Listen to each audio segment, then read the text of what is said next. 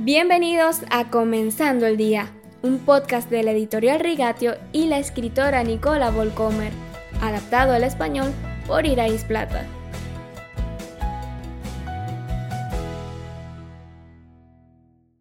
Cuando Pablo presenta a sus amigos en Roma el tema de la gracia divina, ve surgir una objeción que no ha perdido su actualidad.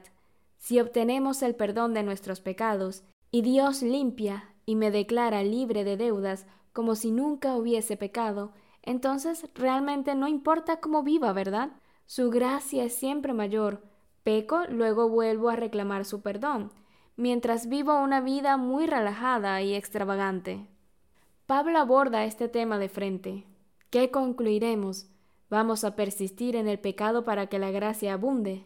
De ninguna manera. Nosotros, que hemos muerto al pecado, ¿cómo podemos seguir viviendo en él? Romanos capítulo 6 versículos 1 y 2. Misericordia no significa no te preocupes, no estuvo tan mal, sigue así, aprovecha al máximo. La arrogancia de José era mala, el asesinato y el adulterio de David también, los engaños de Jacob, la persecución de Pablo a los cristianos cuando su nombre era Saulo, mis pecados y los tuyos. La Biblia no pasa por alto el pecado, todo lo contrario, ella nos muestra un espejo y nos dice en términos inequívocos que el pecado tiene consecuencias. ¿Habría aprendido José el temor de Dios si no hubiese estado en la cárcel del faraón? ¿Habría existido Salomón sin el adulterio de David? ¿Jacob habría tenido doce hijos? No nos enteraremos.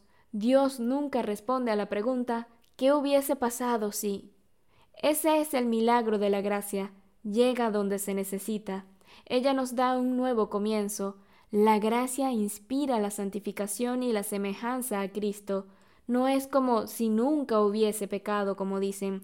Es como si yo hubiese pecado gravemente, que es la verdad. Pero otro pagó la pena. Solo sobre esa base, la gracia incluso tiene un impacto retroactivo. Incluso nuestros malos caminos están entretejidos en el camino perfecto de Dios y se vuelven buenos. Mañana veremos otro ejemplo de esto. Puedes encontrar ejemplos de esto en tu vida. Recuerda que puedes comentarnos tus respuestas en nuestro canal de YouTube en la sección de comentario.